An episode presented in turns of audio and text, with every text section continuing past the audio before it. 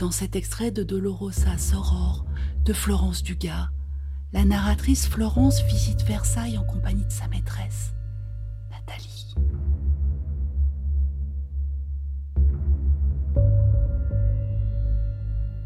Il y a eu une courte période où nous avons presque essayé de vivre ensemble, Nathalie et moi. Nous dormions ensemble. Elle avait un souffle si ténu que vingt fois j'ai cru qu'elle était morte. Nous prenions ensemble des petits déjeuners somptueux. Elle m'avait converti au thé et à une marmelade d'orange très peu sucrée, achetée dans une boutique anglaise.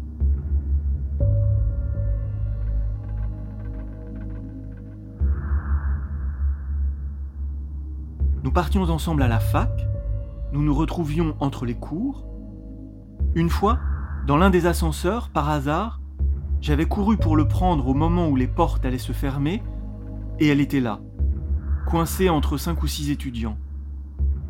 Elle a cligné de l'œil en souriant, et, entre le rez-de-chaussée et le quatrième étage, profitant des multiples arrêts, entrée, sortie, elle s'est glissée contre moi, son dos contre mon ventre, et d'une main malicieuse m'a caressé les cuisses et le sexe par-dessus ma jupe, sans que personne s'en aperçoive, je crois.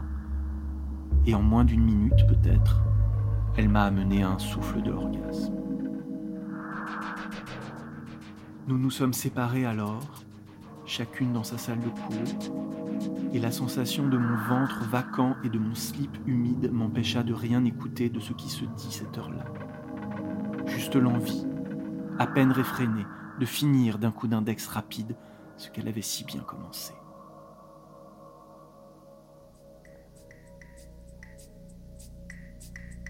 Une autre fille la draguait, le genre vierge folle. Agacerie, frôlement, sous-entendu fardé comme des putes. Nathalie un jour me prit par la main et nous présenta. Tu connais Florence? demanda-t-elle. Puis immédiatement, c'est elle que j'aime, Bon sang, j'aurais pu le croire. Un samedi, où il faisait beau et froid, elle me dit qu'elle avait envie d'espace, que Paris lui pesait, qu'elle avait un dossier à rédiger sur le théâtre au XVIIe siècle, et qu'elle irait volontiers à Versailles, voir de plus près ce théâtre géant que le roi avait fait construire à son échelle.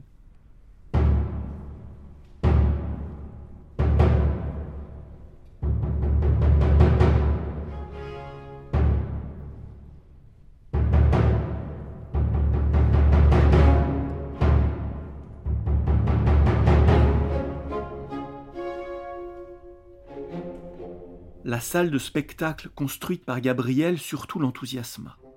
Le théâtre dans le théâtre, dit-elle. Elle avait l'air ravie d'avoir accouché de cette banalité.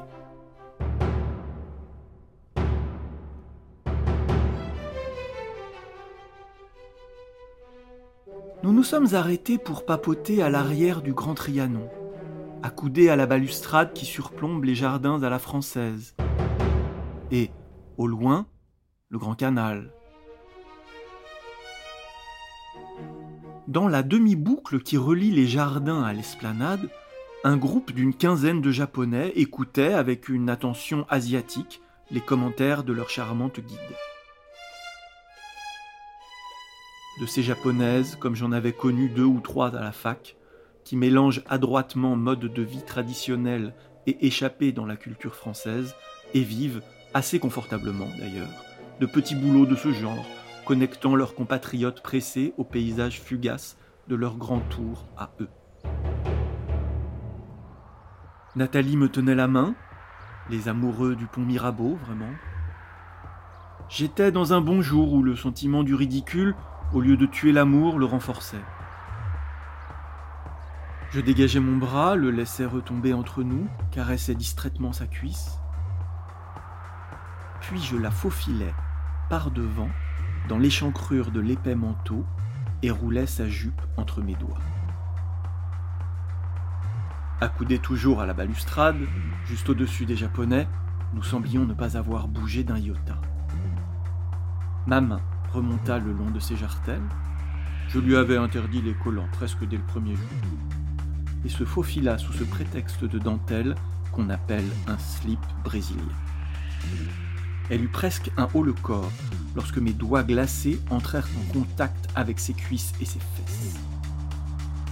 Court répit où je me réchauffais à sa chaleur. La vision de ma main froissant ce petit bout de tissu rouge, je le lui avais moi-même choisi ce matin-là, m'excita vraiment, et je l'investis plus entièrement. Comme d'habitude, je la trouvais trempée. Ma main se faufila le long du sillon des fesses vertigineuses, à travers les lèvres souples, mon poignet froissant doucement son sexe et vint tutoyer, l'air de rien, son clitoris. Elle écarta légèrement les jambes. Il n'y avait presque personne sur la terrasse du château, et de toute manière, les plis vagues du manteau occultaient ma manœuvre. En contrebas, les Japonais piaillaient toujours, avec ces hochements de tête de poupées mécaniques qui marquent moins leur acceptation que le fait qu'ils suivent la conversation.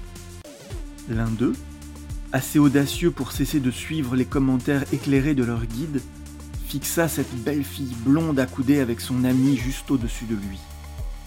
Il visa rapidement et nous photographia. Juste au moment où il appuyait sur le déclencheur, je ramenais ma main en arrière et enfonçais l'index et le majeur dans le sexe de Nathalie. De surprise, elle écarquilla un instant ses yeux et ses lèvres. Ce fut alors que retentit le déclic de l'obturateur, dans l'air froid de cette mi-décembre. Le japonais abaissa un instant son appareil, l'air légèrement interloqué, comme pour vérifier à l'œil nu ce que son objectif lui avait peut-être révélé. À nouveau, il visa. Nathalie le regardait fixement, sans rien cacher de la montée de son plaisir, alors que je savais qu'elle pouvait jouir intensément sans remuer cil. Tandis que mes doigts la fouillaient, que mon pouce enfoncé dans son cul se frottait contre l'index à travers la mince paroi de chair, elle donna au japonais un récital singulier de narines crispées, bouche ouverte sur un spasme, puis un second, mouvement de menton à chaque soupir extasié, lent passage de langue sur ses lèvres sèches de désir. À chaque stase, le japonais photographiait. Rien qu'à regarder le visage si mobile de Nathalie, on pouvait deviner le moment où retentirait le déclic attendu. Son manège ne resta pas longtemps confidentiel.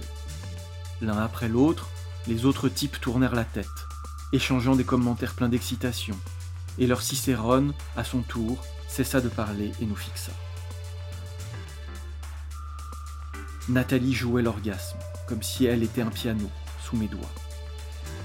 Les appareils photos se déclenchèrent en chœur, je sentis son anus se contracter à m'en couper le pouce, et elle inclina son visage vers moi, cherchant ma bouche.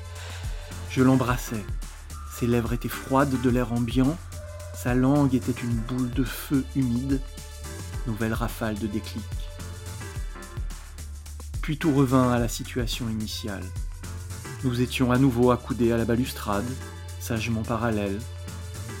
Sur la pierre tachée de lichen, les mains de Nathalie, qui s'étaient crispées à en devenir blanches, se détendirent. Elle serra doucement ma main trempée. Les Japonais se retournèrent vers leur guide. Seul le premier qui nous avait remarqué nous fixa encore un court instant. Tout en gardant un visage de marbre, il inclina légèrement la tête comme pour nous remercier avec une infinie déférence. Nathalie se tourna vers moi. On rentre suggéra-t-elle. Il y avait sur son visage la même lueur indéchiffrable, la même énigme que dans le masque cireux du japonais. Pendant le retour, je conduisais. Elle jouait avec mes mèches courtes. Elle me demanda soudain À quoi penses-tu, Florence À rien, lui dit je pensais à l'étrange plaisir que j'avais pris à l'exhiber ainsi, à la complaisance qu'elle y avait mise, puisqu'aussi bien elle aurait pu nous garantir une totale discrétion, et je me disais que je n'avais pas eu un plaisir de femme, mais un plaisir d'homme. Enfin, ce que je peux imaginer être un plaisir d'homme. Dur et tendu comme une pierre, comme si j'avais bandé.